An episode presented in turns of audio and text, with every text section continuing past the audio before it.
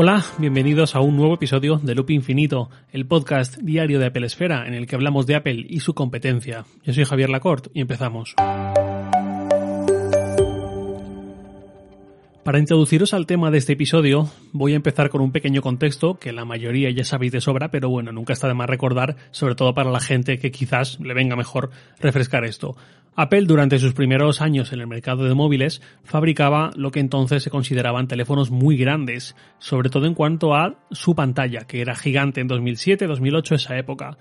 En poco tiempo, en el tiempo en que Android fue consolidándose, esos tamaños que Apple mantenía igual pasaron de ser grandes a ser normales, estándar, y pronto incluso pequeños. Esto es algo que sobre todo en 2013-2014 penalizó a Apple, algo reconocido por ella misma porque ya se estaban poniendo muy de moda los teléfonos con pantallas mucho mayores y Apple había pasado nada más de las 3,5 a las 4 pulgadas.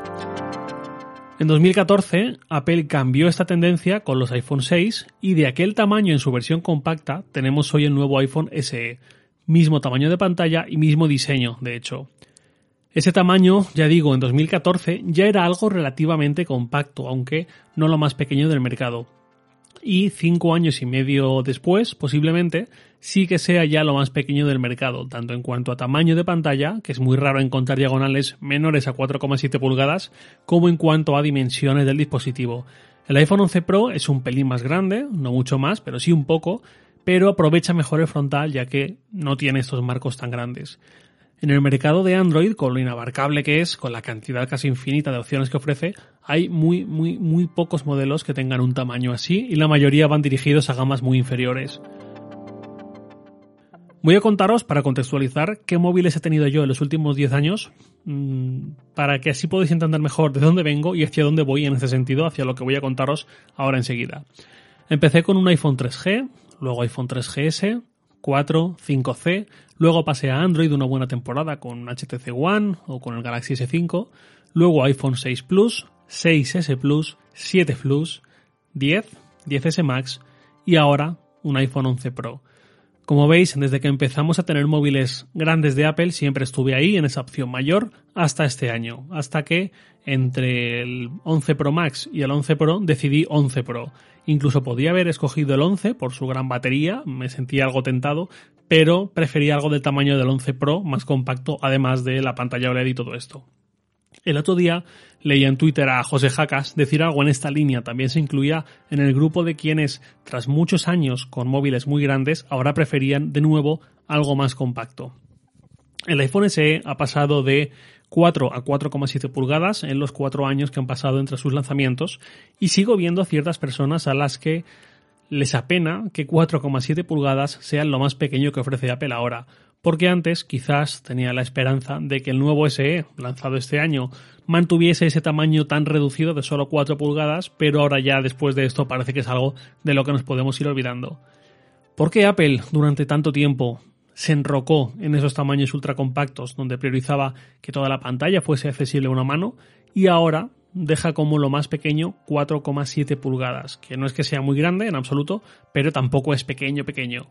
En primer lugar, naturalmente, por una cuestión de mercado. El mercado ha hablado muy claro desde hace ya años y, como decía antes, la propia Apple lo reconoció internamente con unas diapositivas internas en las que hablaba de ello, que luego se filtraron, en las que decía que el tamaño de pantalla había hecho a muchos compradores de iPhone pasarse al mercado de Android y poco después llegar a los iPhone 6 y 6 Plus para revertir esa tendencia.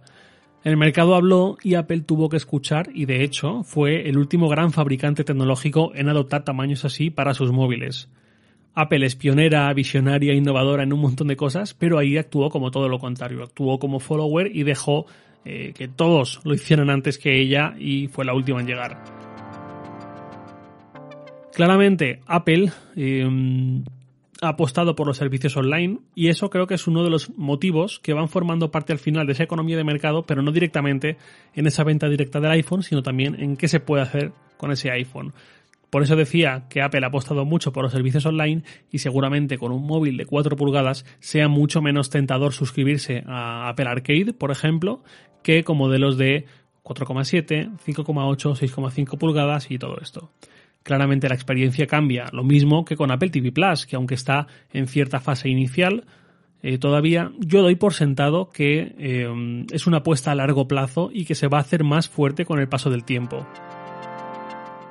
Ver una serie o una peli en 4,7 o en 5,8 pulgadas, pues bueno, si no te queda otra.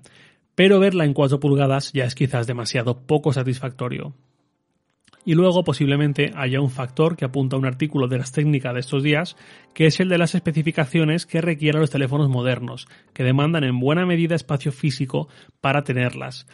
Un iPhone de 2007 no tenía muchísimas de las cosas que tienen los iPhone de 2020. No tenía chip NFC, no tenía altavoces igual de potentes, no tenía tres cámaras, solo tenía una y no grababa ni vídeo, no tenía cámara frontal ni módulos de reconocimiento facial, no tenía muchas cosas que ahora sí están presentes y que también requieren un espacio para acomodarlas. Y para un fabricante es mucho más sencillo trabajar con espacio suficiente que tener que preocuparse más todavía por, lo, por la miniaturización, que implica mucho más trabajo y por lo tanto más dinero, más una mayor inversión a la hora de desarrollar ese teléfono. Dicho eso, quedarnos sin teléfonos pequeños tiene un problema y es que deja atrás a toda la gente que no es que solo le guste más un teléfono compacto que uno muy grande, sino que deja atrás también a la gente que necesita de verdad algo así o que como mínimo un teléfono a partir de ciertas dimensiones les complica un poco la existencia.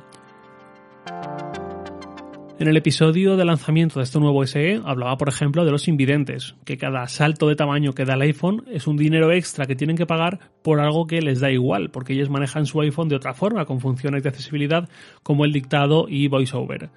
Luego hay gente que quiere poder manejar su iPhone con cierta comodidad y para la que el SE ya es incluso un poco grande. No queda otra, pero si por ellos fuera, también sería más pequeño. Hablo de gente que o bien tiene menor envergadura física y por tanto las manos también las tiene más pequeñas, o gente que directamente tiene alguna discapacidad y le resulta mucho más cómodo tener un terminal en el que tenga que hacer menos recorrido para desplazarse en pantalla y en el que pueda hacer todo con una sola mano y no requiera de la otra.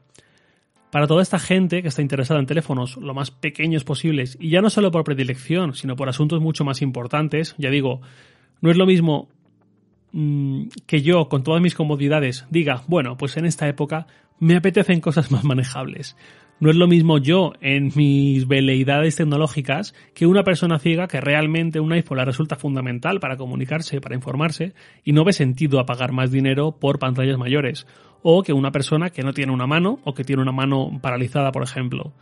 Tanto por motivos de mercado como por motivos técnicos, creo que difícilmente veremos alguna otra vez un teléfono de menos de 4,7 pulgadas de pantalla y esto alegrará a mucha gente que verá como la opción más económica tiene paneles cada vez más grandes, pero apenará a gente menos dada a caprichos y más sometida a necesidad pura y dura. Y el iPhone SE de 2016 cada vez va a ser más viejo y por tanto más obsoleto se va a ir quedando sin recibir actualizaciones y poco a poco irá apagándose con aplicaciones que dejen de estar disponibles para su versión de iOS o con una batería que cada vez aguanta menos. Nada más por hoy, lo de siempre, os leo en Twitter, arroba jlacort, y también podéis enviarme un mail a lacort arroba sataka.com. Loop Infinito es un podcast diario de Pelesfera, publicado de lunes a viernes a las 7 de la mañana, hora española peninsular, presentado por un servidor, Javier Lacorte, y editado por Santi Araujo. Un abrazo y hasta mañana.